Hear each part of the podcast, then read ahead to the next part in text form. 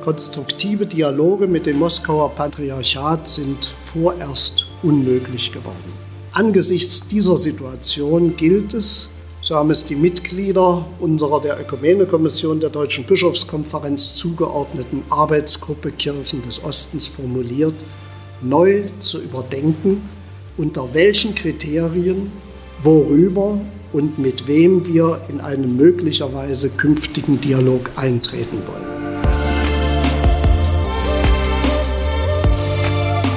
Mit Herz und Haltung. Dein Akademie-Podcast.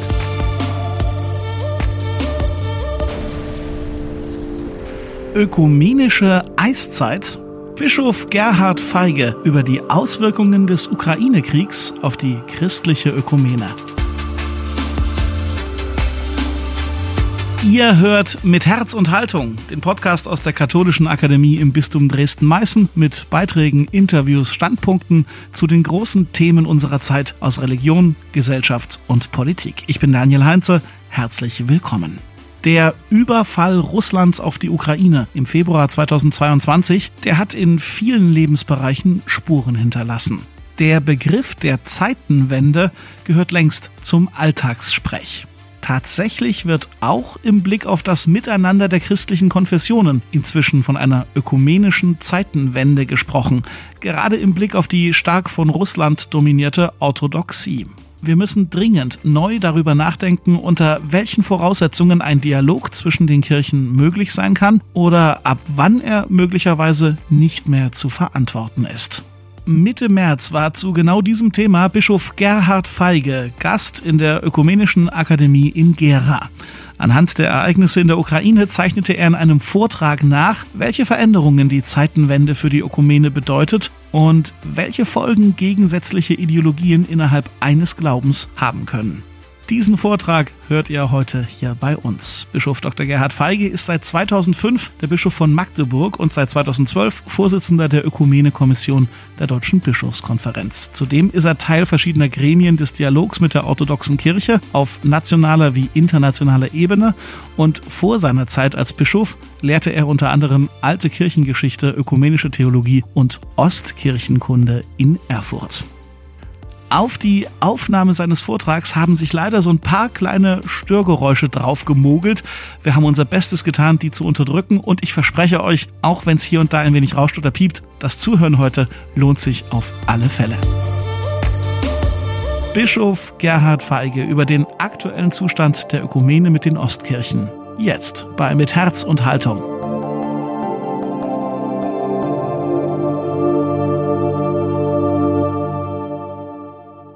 Ökumenische Eiszeit, Fragezeichen der Ukraine-Krieg und die Kirchen. Während die Beziehungen zwischen Rom und Konstantinopel sich schon seit der ersten Begegnung von Papst Paul VI. und dem ökumenischen Patriarchen Athenagoras im Jahre 1964 recht kontinuierlich in schwesterkirchlicher Weise weiterentwickelt hatten, erschien es fast wie ein Wunder, dass 2016 endlich auch ein Treffen des Moskauer Patriarchen mit dem Papst zustande kam. Lange erwartet und immer wieder von russischer Seite als noch nicht möglich zurückgestellt, war es gelungen, ein solches Hoffnungszeichen zu setzen, aber nicht in Moskau oder Rom, sondern in Havanna. Und dann auch nur als zweistündiges Gespräch und ohne Gottesdienst oder Gebet. Entscheidend für dieses wohl auch diplomatische Meisterstück waren intensive Vorbereitungen hinter den Kulissen, eine große Sensibilität für die beiderseitigen Befindlichkeiten, eine hohe persönliche Motivation und ein gewisser Kairos.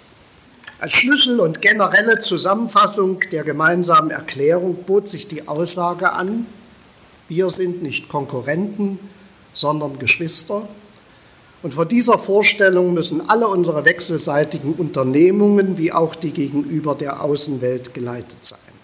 Ob zwar, so heißt es dann, auf dem Weg zur Wiederherstellung der Einheit zahlreiche Hindernisse noch andauern, besteht unsere Sendung doch darin, die zwischenkirchliche Versöhnung ernsthaft voranzutreiben, in vielen Bereichen zusammenzuarbeiten und den anderen Menschen das Evangelium Christi einmütig zu bezeugen. Auf jeden Fall, so meine damalige Einschätzung, wird die brüderliche Begegnung zwischen Patriarch Kyrill und Papst Franziskus sich nicht nur in gesellschaftlicher, sondern auch in zwischenkirchlicher Hinsicht fruchtbar auswirken.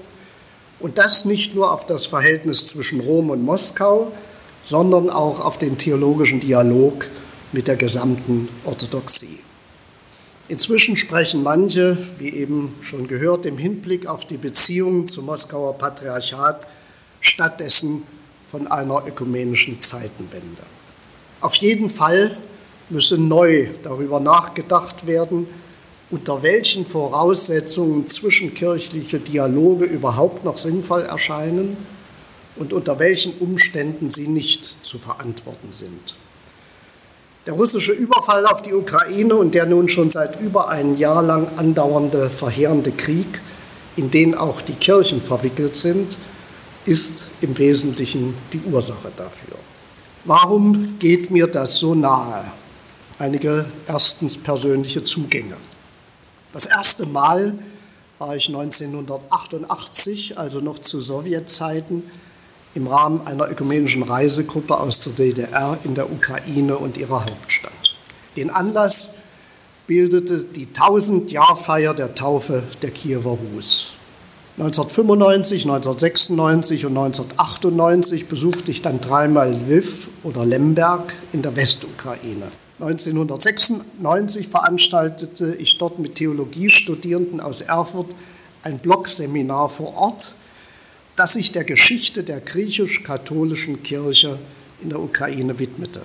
In diesem Jahr gedachte man der 400. Wiederkehr der Gründung dieser Kirche durch die Union von Brest-Litovsk 1596 und der Liquidierung dieser Kirche durch Stalin vor 50 Jahren 1946.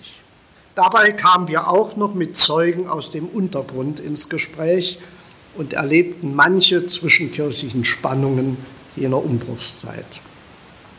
Schließlich war ich das letzte Mal im Jahr 2013 in Kiew.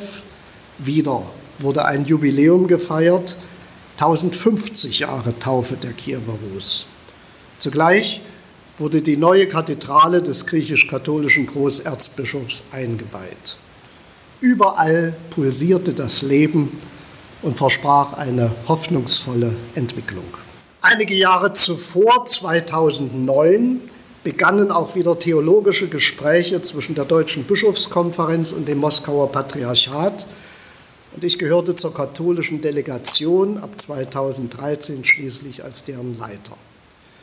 Bis 2018 haben wir uns fünfmal getroffen. Im Kloster Weltenburg, in Moskau, Magdeburg, St. Petersburg und Hildesheim. Dann hat uns Corona ausgebremst. Und 2022 haben wir nach Ausbruch des Krieges von katholischer Seite ein weiteres Treffen abgesagt. Wir konnten uns nicht vorstellen, angemessen auf die neue Situation zu reagieren. Zuvor aber hatten wir nicht den Eindruck, in einem ideologischen Gegensatz gestanden zu haben. Vielmehr waren unsere Gespräche recht konstruktiv und anregend gewesen.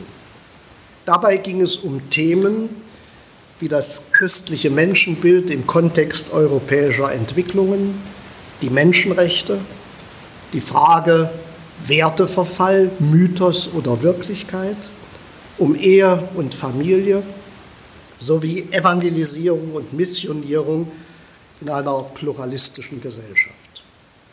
Schließlich habe ich einige Jahre auch dem sogenannten Petersburger Dialog angehört, einem zivilgesellschaftlichen Forum, das 2001 von Putin und Schröder ins Leben gerufen worden war und bis 2019 jährlich getagt hat. Inzwischen ist eine Auflösung beschlossen und soll in diesem Frühjahr endgültig vollzogen werden. Seit 2007 gab es dabei auch eine Arbeitsgruppe Kirchen in Europa, die auf Betreiben eines ihrer Vorsitzenden, des letzten Ministerpräsidenten der DDR, Lothar de Maizière, zustande gekommen war. Der andere Vorsitzende war zu dieser Zeit Michail Gorbatschow. Zweitens, kirchliche Entwicklung in der Ukraine seit dem Ende der Sowjetunion. Das wird datiert mit dem 26.12.1991. Diese Vorgeschichte, meine ich, ist wichtig, um das Spätere auch richtig zu verstehen. Gab es bis zum Ende der Sowjetunion in der Ukraine nur die russische orthodoxe Kirche, so spaltete sich die Orthodoxie 1992 in drei verschiedene Kirchen auf. Neben der ukrainischen orthodoxen Kirche des Moskauer Patriarchats, die als dessen Teilkirche 1990 eine weitgehende Autonomie, aber noch keine volle Selbstständigkeit verliehen bekommen hatte und die von allen anderen orthodoxen Kirchen anerkannt wurde, galten zwei neu entstandene Kirchen, die ukrainische orthodoxe Kirche des Kiewer Patriarchats und die autokephale ukrainische orthodoxe Kirche als schismatisch. Auf Bemühen des ökumenischen Patriarchats hin kam es 2018-19 dann zur Vereinigung der letzten beiden und zur Errichtung der orthodoxen Kirche der Ukraine mit dem Metropoliten Epiphani an der Spitze die aber außer vom ökumenischen Patriarchat nur noch von den orthodoxen Kirchen Griechenlands, Zyperns und Alexandriens als autokephal und kanonisch anerkannt wird. Infolgedessen haben sich die Spannungen zwischen dem Moskauer und dem ökumenischen Patriarchat verschärft. Moskau hat die Communio mit Konstantinopel aufgekündigt und sowohl die Konzelebration als auch den Sakramentenempfang verboten. Außerdem hat das Moskauer Patriarchat seinen Vertretern untersagt, an Gottesdiensten oder Begegnungen teilzunehmen, bei denen ein Vertreter des ökumenischen Patriarchats den Vorsitz hat. Neben dieser neu entstandenen und umstrittenen Kirche, die eigentlich die orthodoxen Christen in der Ukraine einen sollte, existiert weiterhin die ukrainische orthodoxe Kirche des Moskauer Patriarchats mit Metropolit Onufri an der Spitze. Das klingt jetzt etwas verwirrend. Ich möchte es noch mal kurz verdeutlichen. Es gibt also zurzeit zwei orthodoxe Kirchen in der Ukraine.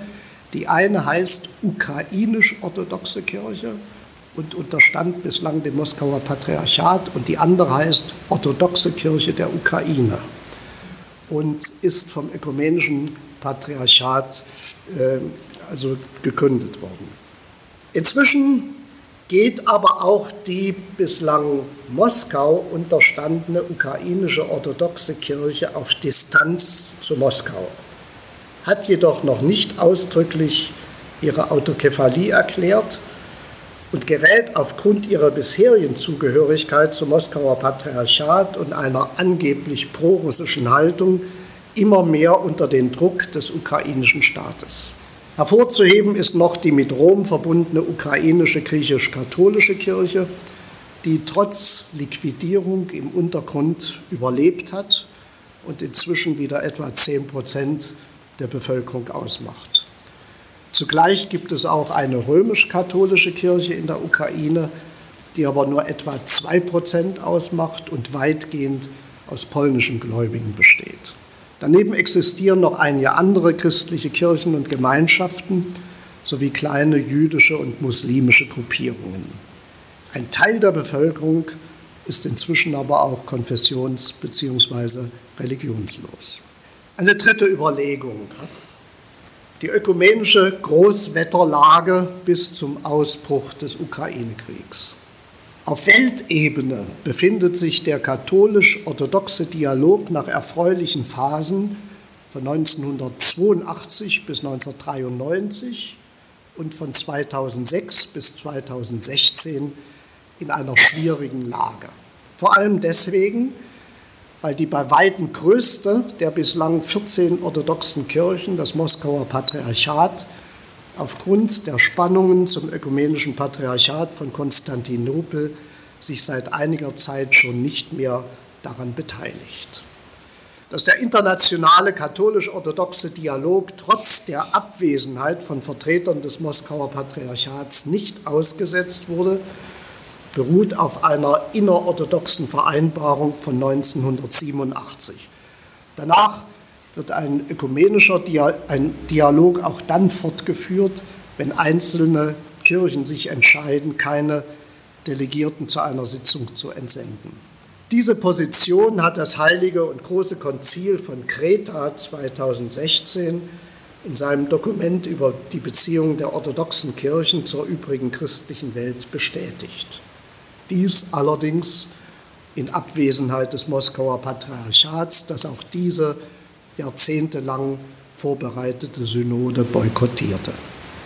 Freilich bleibt mit dem Moskauer Patriarchat derzeit diejenige orthodoxe Kirche dem internationalen katholisch-orthodoxen Dialog fern, die mehr als die Hälfte der orthodoxen Christen weltweit umfasst. Von daher wurde wiederholt die Frage gestellt, welchen Stellenwert künftige Verständigungen der Dialogkommission in theologischen Fragen haben könnten, wenn sie ohne Zustimmung des Moskauer Patriarchates erfolgen. Andererseits wird darauf hingewiesen, dass es ein Verlust in den katholisch-orthodoxen Beziehungen wäre, bestehende Dialogebenen abbrechen zu lassen, zumal von orthodoxer Seite auf der Grundlage der dargelegten Vereinbarung an der Fortführung festgehalten wird. Ähnlich wie auf internationaler Ebene gibt es in Deutschland ein offizielles katholisch-orthodoxes Dialoggremium. Auch für diese gemeinsame Kommission der Deutschen Bischofskonferenz und der Orthodoxen Bischofskonferenz in Deutschland hatte die Entscheidung des Moskauer Patriarchates Konsequenzen.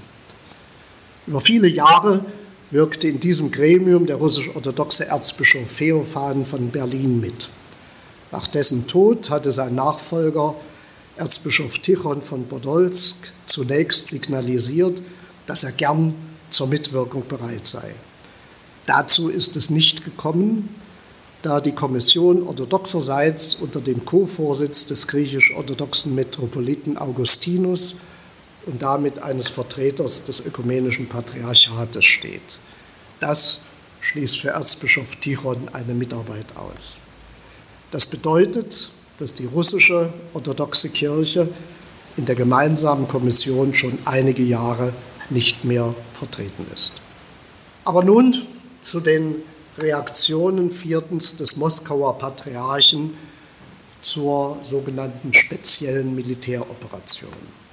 Noch unmittelbar vor Kriegsbeginn am 23. Februar 2022 hatte das Patriarchat ein Gratulationsschreiben an Präsident Putin aus Anlass des Tages des Verteidigers des Vaterlandes veröffentlicht.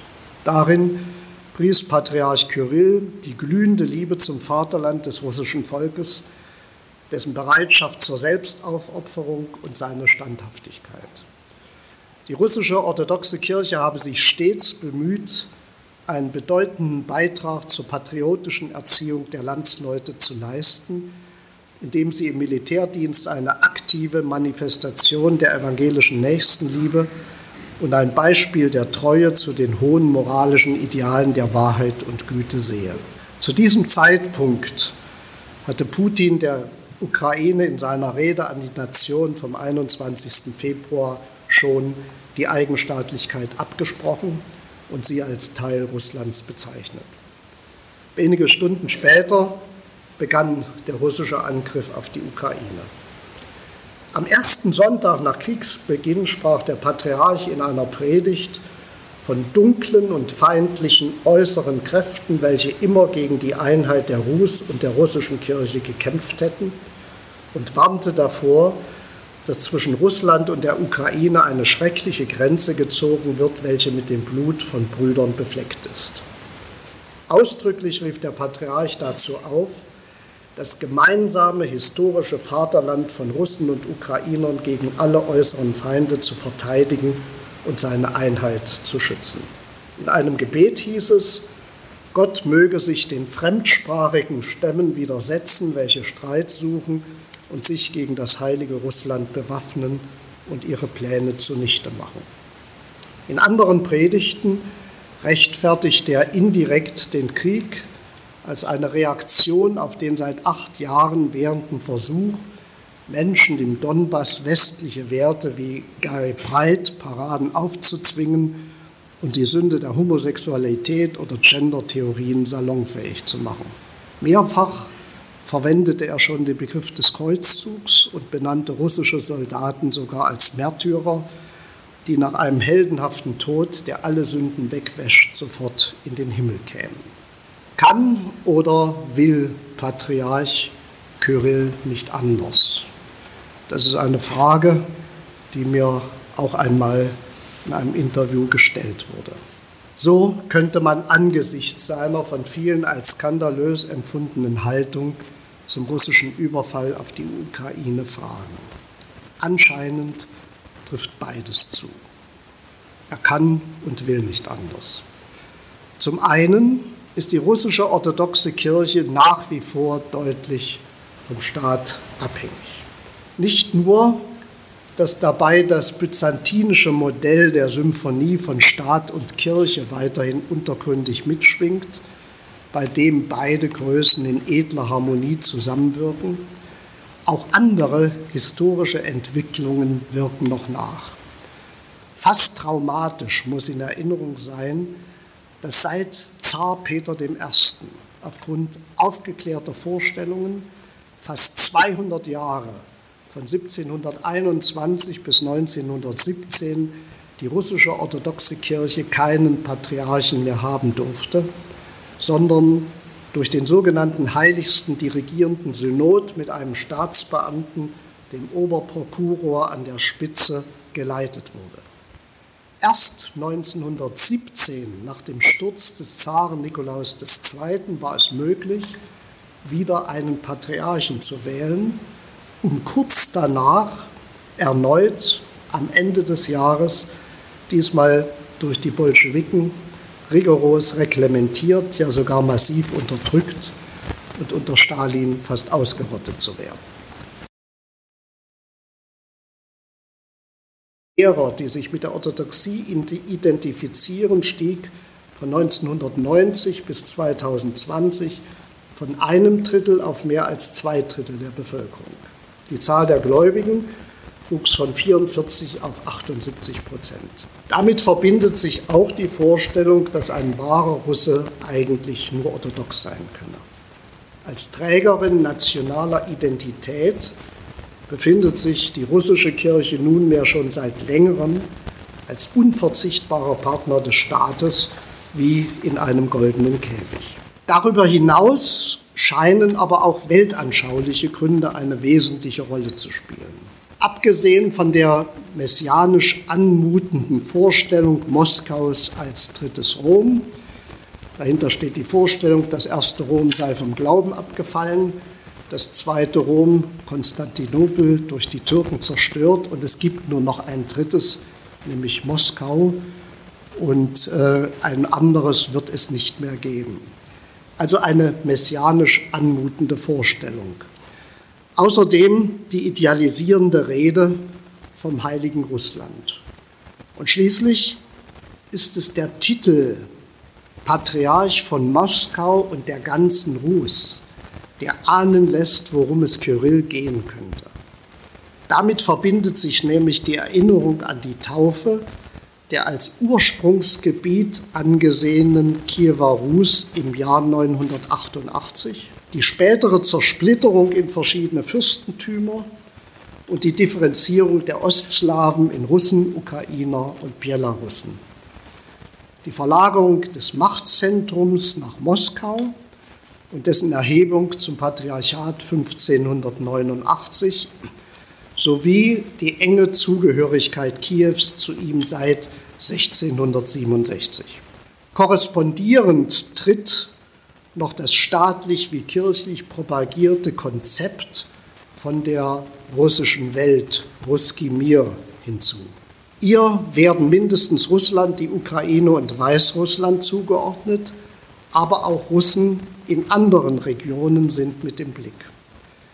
Während diese transnationale, geistig und politisch gedachte Größe mit Moskau als politischem und Kiew als geistigem Zentrum, einem nationalen und einem kirchlichen Führer sowie der gemeinsamen russischen Sprache, Spiritualität, Moral und Kultur die wahren traditionellen Werte verkörpert, hütet und verteidigt, sieht man den Westen mit seiner Meinungsvielfalt, seinen liberalen Demokratien und pluralen Lebensformen als dekadent, korrupt und letztlich dem Untergang geweiht an. Russland müsse sich davor schützen und für seine bedrohte Identität eintreten. Auf diesem Hintergrund erscheint der Krieg gegen die Ukraine auch als ein metaphysisch überhöhter Kampf gegen die Mächte des Bösen. Zusammen mit Putin teilt Kyrill das Weltbild, dass Russland das angegriffene Opfer westlicher Mächte sei. Zudem wird verständlich, wieso schon lange vor der jetzigen Eskalation das Moskauer Patriarchat während des Pontifikats von Benedikt XVI. zeitweise eine strategische Allianz mit Rom aufbauen wollte, zum Protestantismus aber auf Distanz ging. Katholischerseits hat man sich aber nicht darauf eingelassen. Ich möchte Ihnen zu dieser Haltung noch einige offizielle Äußerungen des Moskauer Patriarchats zum Thema Krieg und Frieden von 2013 mal vorstellen. Erstmals hat das Moskauer Patriarchat seine Lehre zu Fragen von Staat und Gesellschaft im Jahr 2000 in einem Dokument über die Grundlagen der Sozialkonzeption der russischen orthodoxen Kirche festgeschrieben. Zusammen mit Ausführungen zur Würde und Freiheit sowie zu den Menschenrechten sind diese 2013, also vor zehn Jahren, unter dem Titel Die Dokumente der sozialen Verantwortung veröffentlicht worden. Darin enthalten ist auch ein Kapitel zum Thema Krieg und Frieden. Meiner Meinung nach sind darin verschiedene Äußerungen nicht klar und eindeutig, sondern schillernd und je nach Standpunkt zu interpretieren. Das fällt gerade angesichts des ausgebrochenen Krieges auf. Einige Passagen mögen das verdeutlichen. So heißt es darin, trotz der Erkenntnis des Kriegs als Böses verbietet die Kirche ihren Kindern nicht, sich an Kampfhandlungen zu beteiligen, solange ihr Zweck die Verteidigung der Nächsten sowie die Wiederherstellung verletzter Gerechtigkeit ist.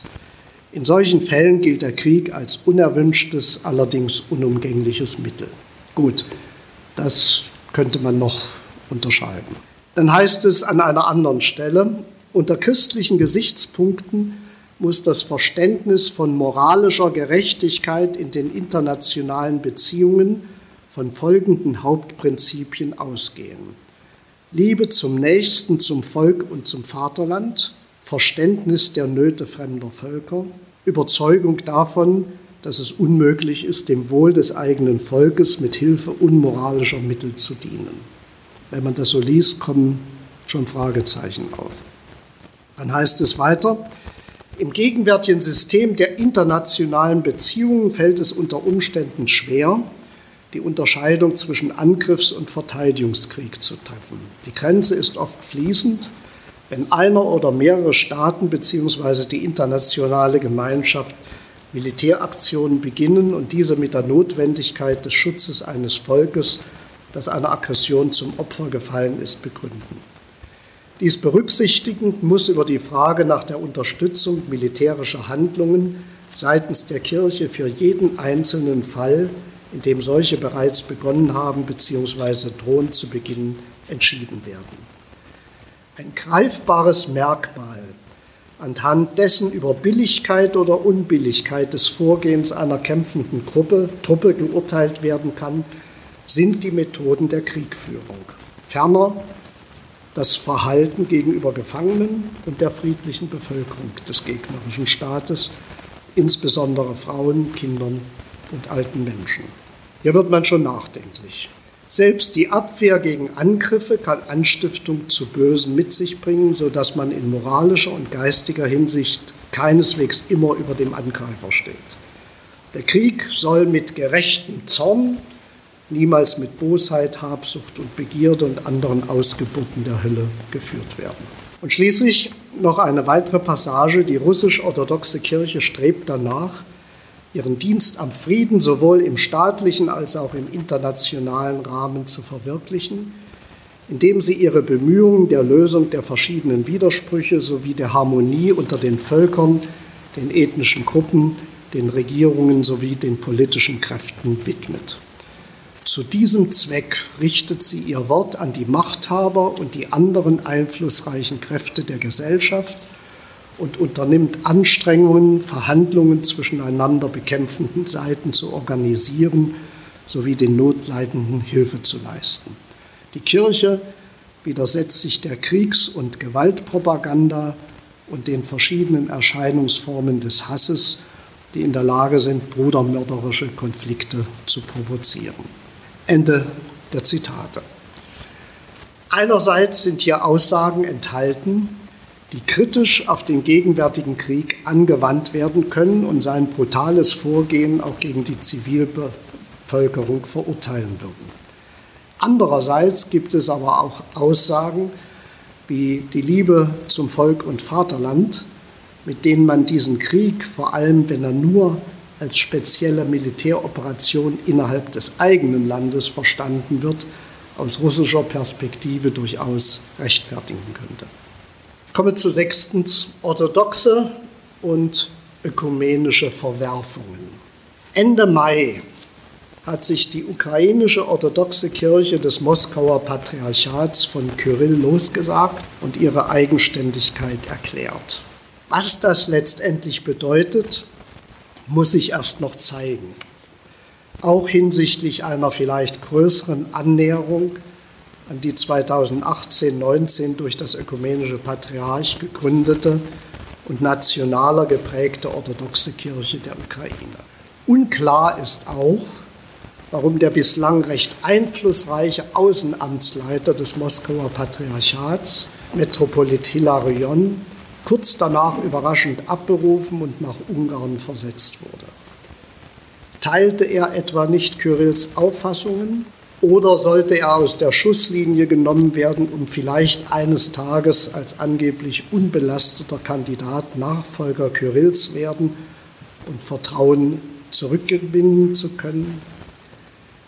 Doch schon vorher ging es turbulent zu, meldeten sich zahlreiche kritische Stimmen aus der gesamten Orthodoxie und auch aus anderen Kirchen, die Patriarch Kyrill aufforderten, sich von Putin und seinem abscheulichen Krieg zu distanzieren und dieses Verbrechen nicht noch religiös zu verbrämen. In Lettland beschloss das Parlament im vergangenen September die völlige Loslösung der orthodoxen Kirche des Landes die bis dahin eine autonome Struktur innerhalb des Moskauer Patriarchats bildete, von Moskau. Die Kirche akzeptierte den Beschluss als von rein staatskirchenrechtlicher Natur. In Litauen gibt es ebenfalls Bemühungen, die Kirche aus dem Moskauer Patriarchat herauszulösen und in die Zuständigkeit des ökumenischen Patriarchats zu überführen.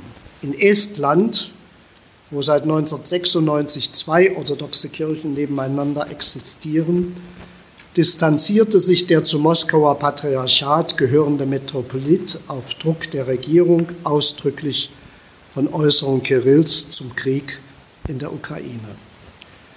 Auch in Moldau forderte die regierende liberale Partei die orthodoxe Kirche, die 98 Prozent der Bevölkerung angehören, auf, sich vom Moskauer Patriarchat loszusagen und sich dem rumänischen Patriarchat anzuschließen.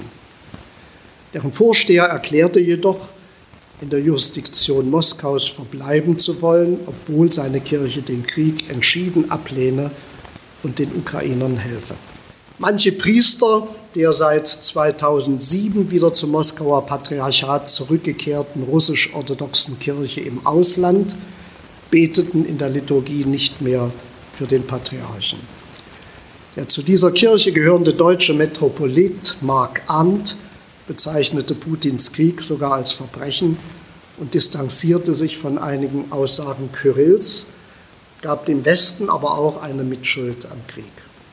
Ansonsten halten sich die meisten Priester russischer Gemeinden im Ausland mit öffentlichen politischen Äußerungen zurück, um Streit in ihren Gemeinden zu vermeiden, in die ja auch Flüchtlinge aus der Ukraine kommen. Überaus deutlich fiel jedoch die Kritik des ökumenischen Patriarchen Bartholomäus I. aus. Er warf Kyrill die Spaltung der orthodoxen Welt vor und forderte ihn zum Rücktritt auf. Ähnlich verhält es sich mit dem Patriarchen von Alexandrien, Theodorus II. Alle anderen Oberhäupter der orthodoxen Kirchen hingegen sind in dieser Hinsicht sehr rückhaltend, sehr zurückhaltend. Einer von ihnen, der polnische Metropolit Sawa, beglückwünschte Kyrill zum Jahrestag seiner Amtsübernahme sogar überschwänglich, ruderte aber dann zurück und bat öffentlich um Vergebung. Aus den anderen Kirchen kamen überwiegend empörte und fassungslose Reaktionen auf die Haltung Kyrills zu diesem Krieg.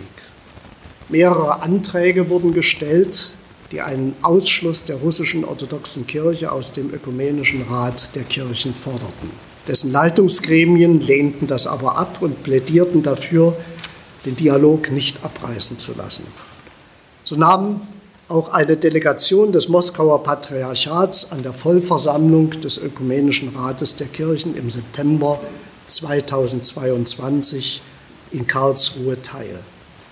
Konsequenterweise wurde dort jedoch der Angriffskrieg gegen die Ukraine allgemein verurteilt. Auch die Deutsche Bischofskonferenz und mehrere ihrer Vertreter hatten sich gleich nach Ausbruch des Krieges zu Wort gemeldet. Ihre erste Erklärung trug den Titel der Aggression widerstehen, den Frieden gewinnen, die Opfer unterstützen. Darin heißt es unter anderem auch, alle wahre Religion lehnt den Krieg ab. Er ist eine Niederlage der Humanität. Wer ihn mutwillig auslöst, begeht ein Verbrechen vor Gott und den Menschen. Völlig unannehmbar sind daher alle Versuche, dem Krieg eine religiöse Legitimation zu geben. Und die Vertreter der Kirchen müssen sich davor hüten, sich von nationalen Loyalitäten bestimmt, so bestimmen zu lassen, dass der Friedenswille Gottes in den Hintergrund gerät. Wir sind dankbar, dass sehr viele Bischöfe und Priester aus den orthodoxen und katholischen Kirchen sich in gutem christlichen Geist an ihre Gläubigen wenden. Besonders berühren uns die Stimmen von Geistlichen der russischen orthodoxen Kirche, die den Krieg gegen die Ukraine verurteilen und zum Frieden mahnen. Den Patriarchen dieser Kirche rufen wir auf, seinerseits ein klares Wort zu sprechen und sich vom Krieg eindeutig zu distanzieren. Die Welt braucht das gemeinsame Zeugnis der Kirchen, gerade in Zeiten der Not und der Verwerfungen. Dies sind auch Zeiten der Entscheidung. Nicht zuletzt haben sich auch Papst Franziskus und der Vatikan bemüht, möglichst neutral zu vermitteln und zu einem baldigen Ende des Krieges beizutragen. Deswegen suchte Franziskus gleich zu Anfang des Krieges, ungewöhnlich, Moskaus Vatikanbotschafter in Rom selbst auf. Deswegen nahm er lange die Wörter Putin und Russland nicht in den Mund. Deswegen stellte er die missverständliche Vermutung an, das Bellen der NATO vor Russlands Tür habe Russlands Aggression verstärkt. Andererseits vergeht seit einem Jahr keine Woche, in der Franziskus nicht an das gemarterte ukrainische Volk erinnert und den Aggressor indirekt nennt. Solches Lavieren trug ihm zum Teil scharfe Kritik ein. Versuche des Papstes, über Kontakte mit Patriarch Kyrill vielleicht Einfluss auf Putin ausüben zu können, sind inzwischen wohl aufgegeben worden. Sie wurden von Seiten der russischen orthodoxen Kirche auch, wie man auf deren Homepage nachlesen kann, als brüderlicher Austausch in weitgehender Übereinstimmung dargestellt und darum in ihrem Sinn manipuliert und instrumentalisiert. Die Auffassungen Kyrills hinterließen bei Franziskus pure Fassungslosigkeit und Wut. Sonst kann man sich seine Äußerung gegenüber Kyrill er sei jetzt Seelsorger und kein Staatskleriker und dürfe sich nicht zu Putins Messdiener machen lassen, kaum erklären. Seitdem scheint zwischen beiden eine Eiszeit ausgebrochen zu sein. Inzwischen stehen also nicht nur die innerorthodoxen, sondern auch die ökumenischen Beziehungen vor einem Scherbenhaufen. Konstruktive Dialoge mit dem Moskauer Patriarchat sind vorerst unmöglich geworden.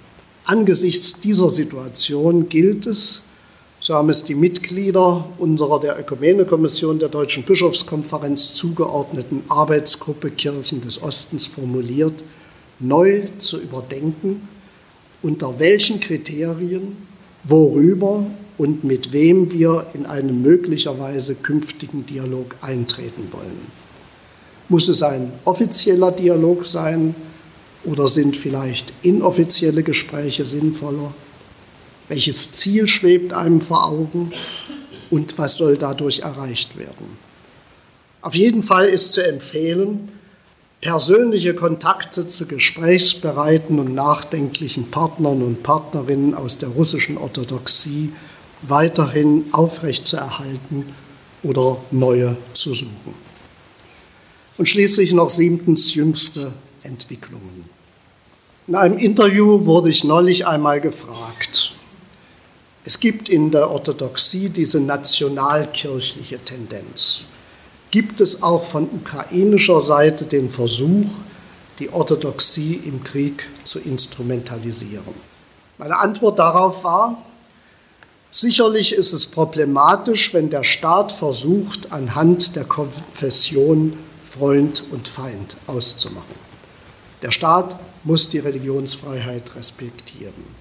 Gerade in der letzten Zeit gab es aber Aktionen, um die ukrainische orthodoxe Kirche des Moskauer Patriarchats zurückzudrängen.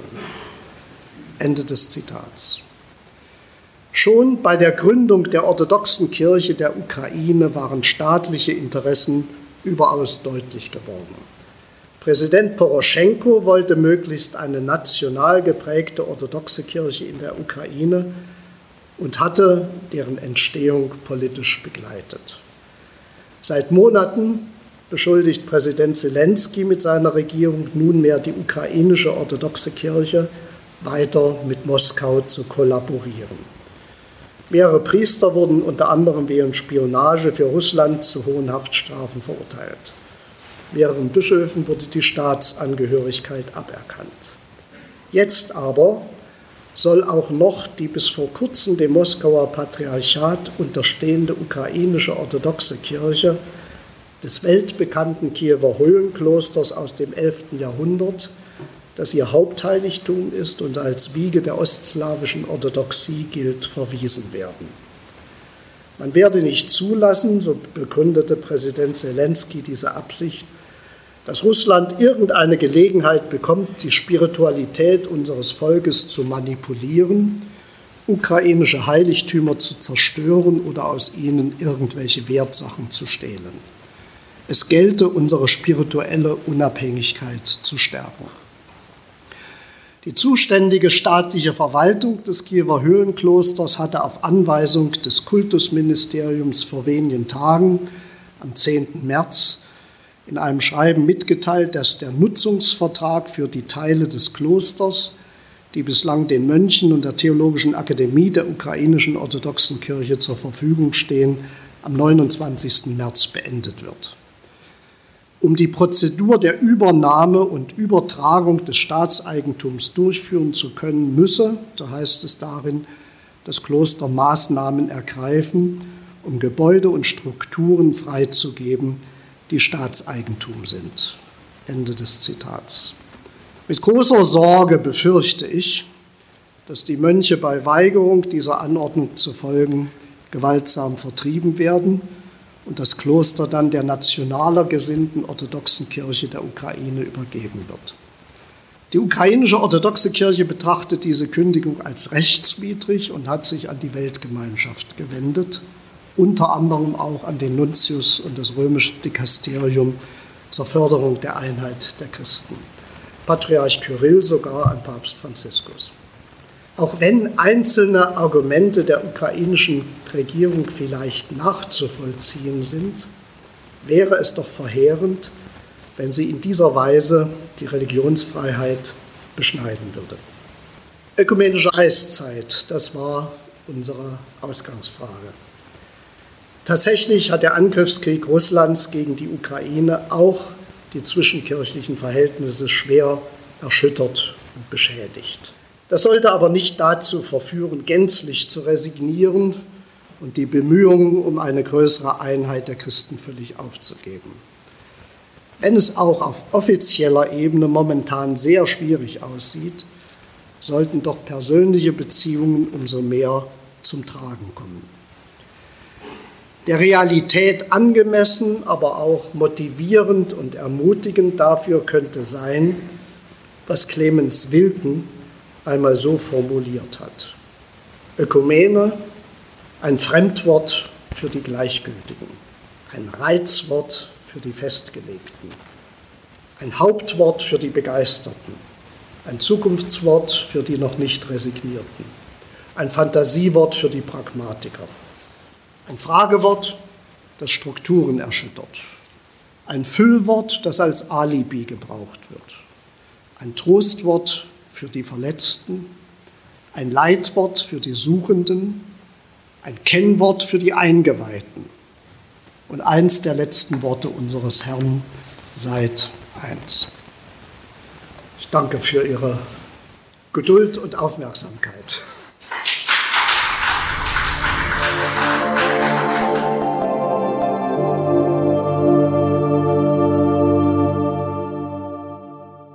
Das war der Magdeburger Bischof Gerhard Feige zu den aktuellen Herausforderungen in der Ökumene, besonders mit Blick auf Russland, die Ukraine und die Orthodoxie. An dieser Stelle vielen Dank an das Team der Ökumenischen Akademie Gera Altenburg, dass wir diesen Vortrag übernehmen durften. Besonderer Dank an Pfarrer Bertram Wolf, Niklas Wagner und Frank Karpstein. Und natürlich auch an Bischof Feige. Eure Gedanken sind uns wieder wichtig. Bitte schreibt uns, was ihr denkt zum Gehörten auf Insta, Facebook oder lebendig-akademisch.de. Wenn ihr uns unterstützen wollt, dann empfehlt uns bitte weiter oder gebt uns eine gute Sternebewertung bei Spotify oder Apple Podcasts und abonniert uns, um nie wieder hier was zu verpassen.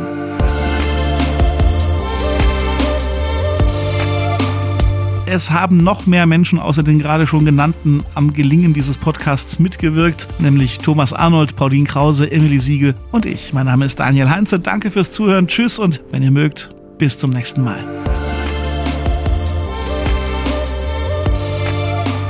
Mit Herz und Haltung dein Akademie-Podcast.